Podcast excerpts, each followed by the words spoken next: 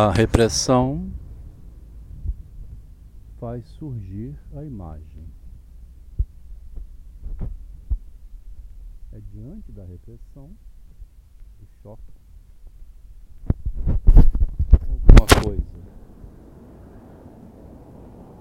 que obriga a compreensão. Nesse mesmo momento, surge uma imagem, né? Mas outra imagem. Lembrando aqui do menino adotivo que brincava com a mãe e o pai. Ia muito bem na construção de imagens. Conhecia as letras, tinha facilidade de jogar um joguinho que jogava no colo do pai. Confilande. Um joguinho chamado Confilante. Venha, Confilante. Assim ele foi introduzido ao pouco a pouco no mundo da imagem, do imaginário.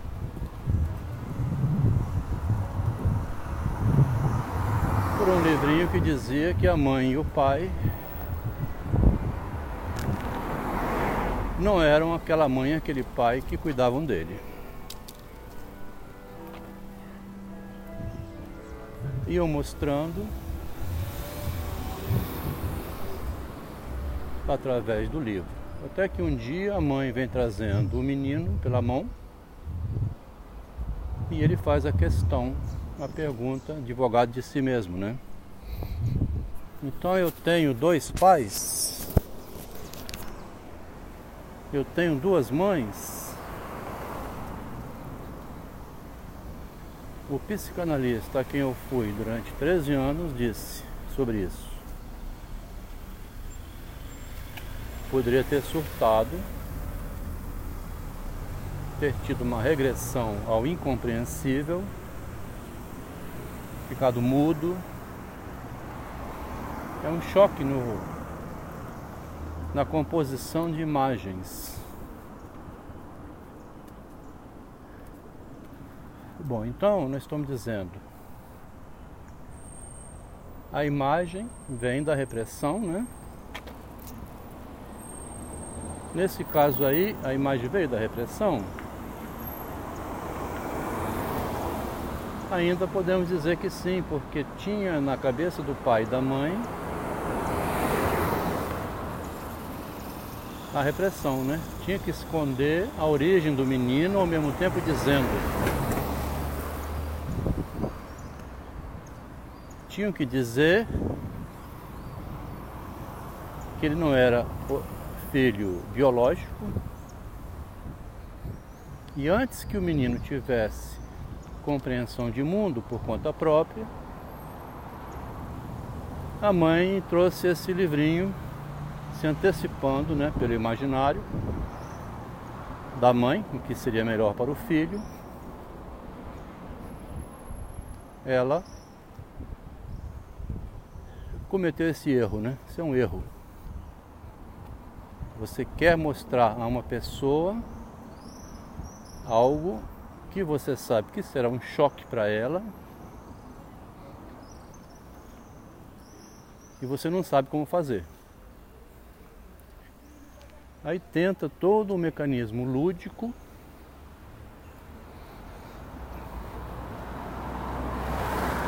uma brincadeira, um envolvimento afetivo e tal de repente aparece o absurdo. Vendo? Tinha todo o envolvimento repressor do lado de quem quer passar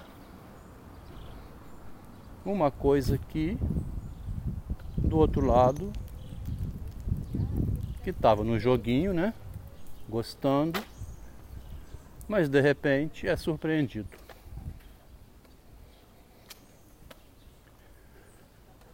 morei com uma mulher que agiu assim durante 40 anos. ela ia envolvendo, atraindo, tentando passar alguma coisa, mas de repente vinha um choque. Porque o que ela queria passar,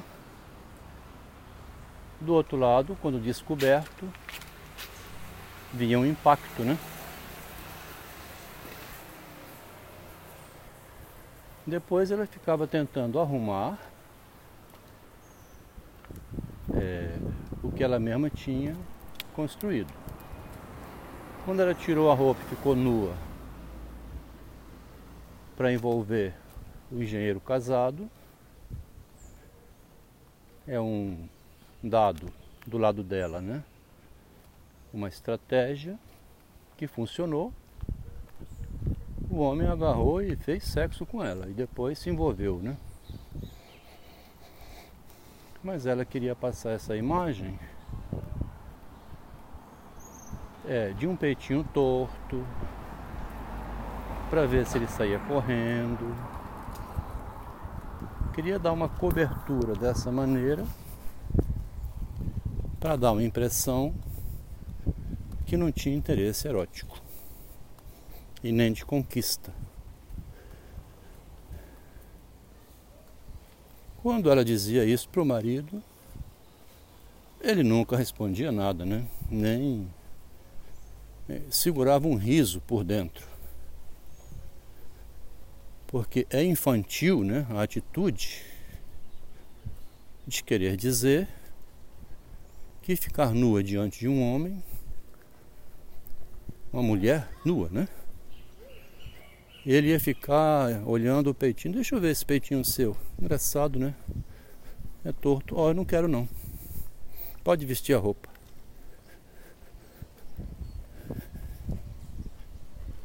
O marido sempre soube que a intenção dela era conquistá-lo, né? Que ele se interessasse pelo corpo dela de mulher. Lá no futuro, essa cena de empoderamento da mulher sobre o homem, né? Que tem um empoderamento aí, não tem? Como ela domina um homem, mostrando o sexo. Ele pula em cima dela e ela tem o um controle dele.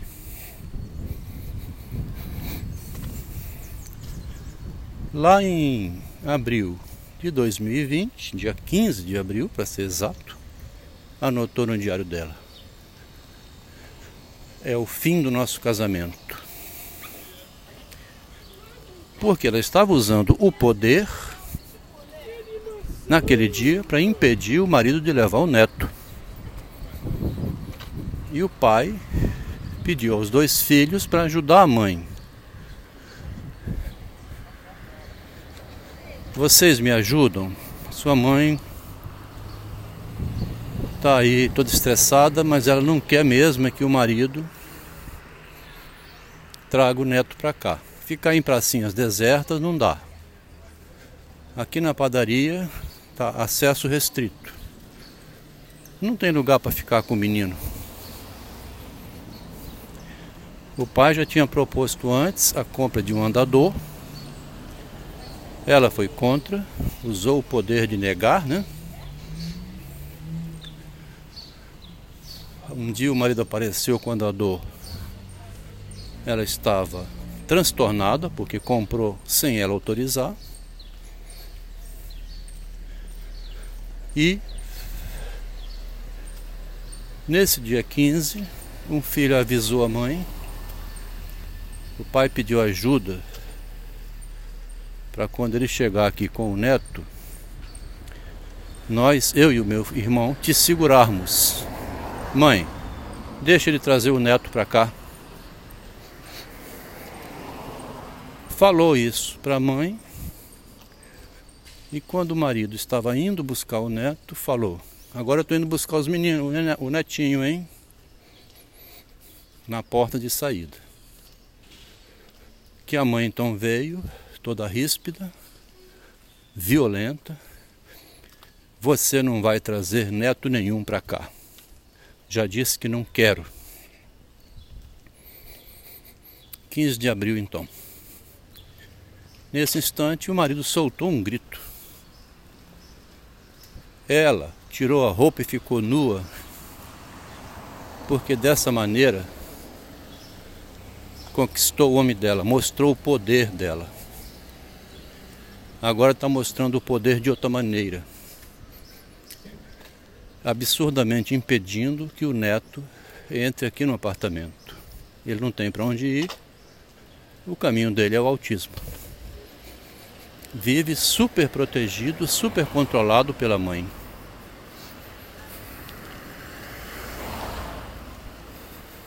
Isso foi em abril de 2020. Em agosto, o ambiente não estava nada favorável. Mesmo assim, o relacionamento, a menos desses atritos, o resto ia bem. Em agosto teve o dia dos pais. Ela disse elogios ao marido, pai maravilhoso, dedicado à família. Foi um dia muito bom. Fim do dia à noite, o marido foi procurar ela no quarto de casal, que estava ali recolhido, umas 7, 8 horas da noite. Você poderia me deixar em paz? Já passamos um dia maravilhoso, foi tudo muito bom. Quer dizer, o dia foi maravilhoso, mas era só discurso. Apresentação familiar, não queria papo com o marido em conversa privada, não. Isso foi no início de agosto. Passou uns dias mais. Em um momento de carinho, ela se, se concedeu uma relação sexual com o marido, que foi a última, em agosto de 2020. Vendo aquilo, funcionando. O marido pensou: bem, não é uma mulher que faz isso com quem não ama, né?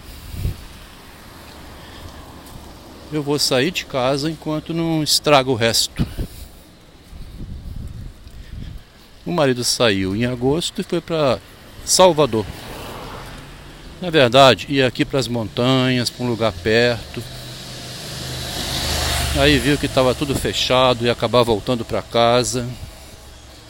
Encostou o automóvel no estacionamento. Foi para o aeroporto, embarcou para Salvador, que pelo menos estava longe. Lá encontrou um lugar.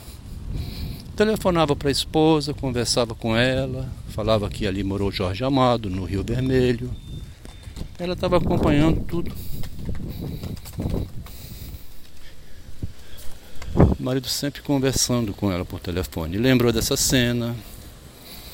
Lembrou também de uma que é preciso narrar, né? Já que eu não vou ficar por aqui daqui a pouco tempo.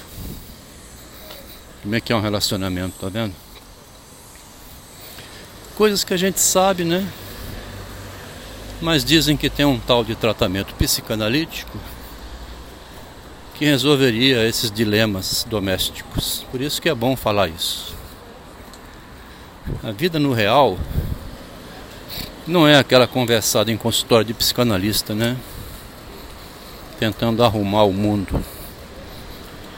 Aconteceu o seguinte: ela tinha tomado vinho, feito um ótimo almoço, e é uma hora da tarde mais ou menos, uma e meia. O engenheiro estava lá no quarto, digitando, escrevendo, distraído com seus textos. Chega a esposa na porta. Eu já bebi vinho, eu já fiz o almoço. Tô no quarto te esperando e você não vai lá me pegar não? Parecia surtada, né? O marido escutou isso e riu. Pô, que legal você falar isso, ou alguma coisa assim, relaxa até, né? Você escutar que ela está querendo ou desejando. É até gostoso ouvir isso de uma mulher, a esposa, né? Em 2020, 40 anos depois de ter vivido junto. Aí ela deve ter voltado para a cama porque o marido não saiu do quarto, não foi lá pegar ninguém, né? Desse jeito. Vem cá me comer, né? Não existe isso. É selvagem demais. Isso uma e meia mais ou menos, aí por umas quatro e meia ela estava lá na varanda fazendo a cerâmicazinha dela, o marido foi por trás, deu um abraço carinhoso. Aí ela retomou o assunto dizendo, não vê que quando eu bebo eu fico desejando? Voltou ao assunto. Polêmico, né?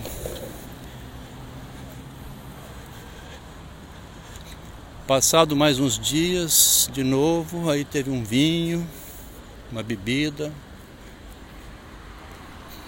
Ela se trancou no quarto lá, estava lá lendo os diários dela, os livros.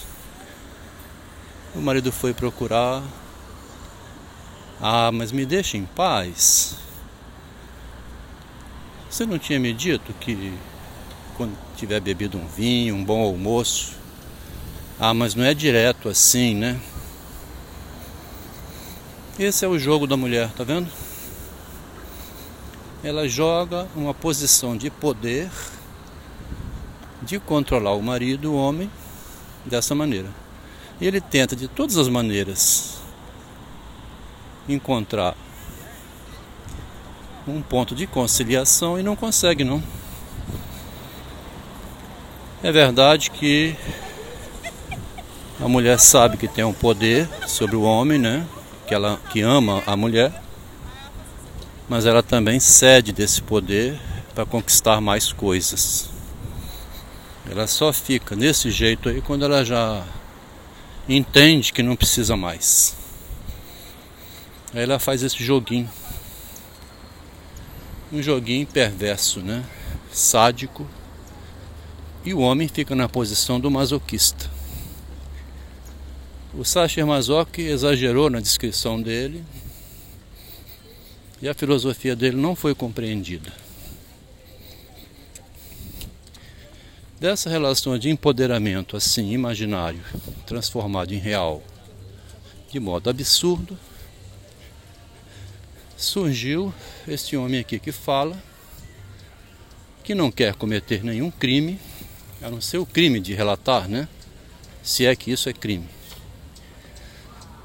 Por causa de que que surgiu esse assunto aqui nesse texto de hoje? Porque a repressão cria a imagem, né?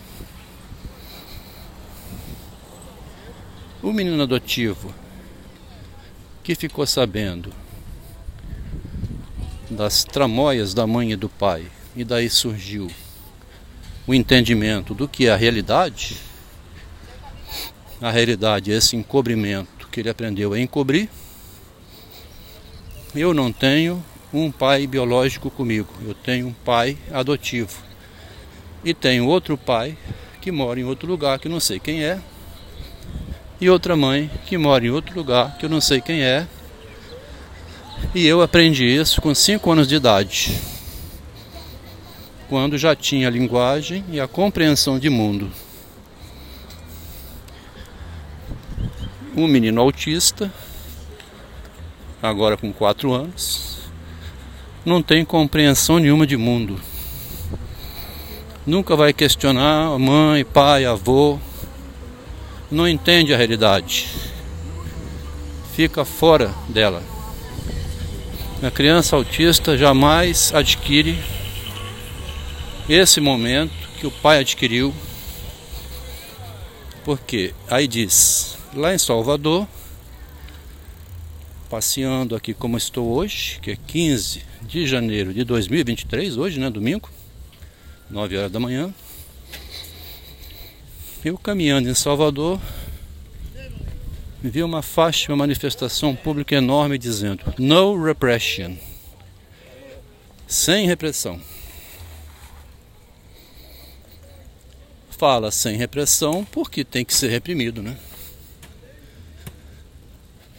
A imagem nasce da repressão. Ela produz, a repressão produz a imagem quando nesse caso através do esconder, né, que é o reprimir, esconder é ocultar, manter oculto. Tentaram revelar o oculto para o menino adotivo. E nesse choque entre a imagem que tenta mostrar o oculto revelando, fez surgir uma compreensão de mundo no pai, quando tinha cinco anos. Esse mesmo processo não aconteceu com o filho, de ele conquistando a realidade através de relações externas à mãe, né? Um choque desse tipo não alcançou nunca ao ponto de produzir-se por si mesmo um eu que perguntasse a alguém: o que eu faço aqui? Quem sou eu? Meu pai é adotivo? Cadê o pai do meu pai, meu avô biológico? Esse menino é, fazendo agora em fevereiro, quatro anos, um autista. Por responsabilidade da minha esposa, que impediu de todas as maneiras que o marido dela tirasse o bebê da mãe, dizendo naquele momento, com seis meses de idade, depois com um ano, olha, vai se tornar autista. O menino tinha interação tem vários vídeos que mostram isso, quando tinha 10 meses, um ano. E não desenvolveu mais, não ficou parado ali. Ele tem hoje a mesma idade de um ano. Não, não progrediu na relação com o mundo para conquistar a imagem.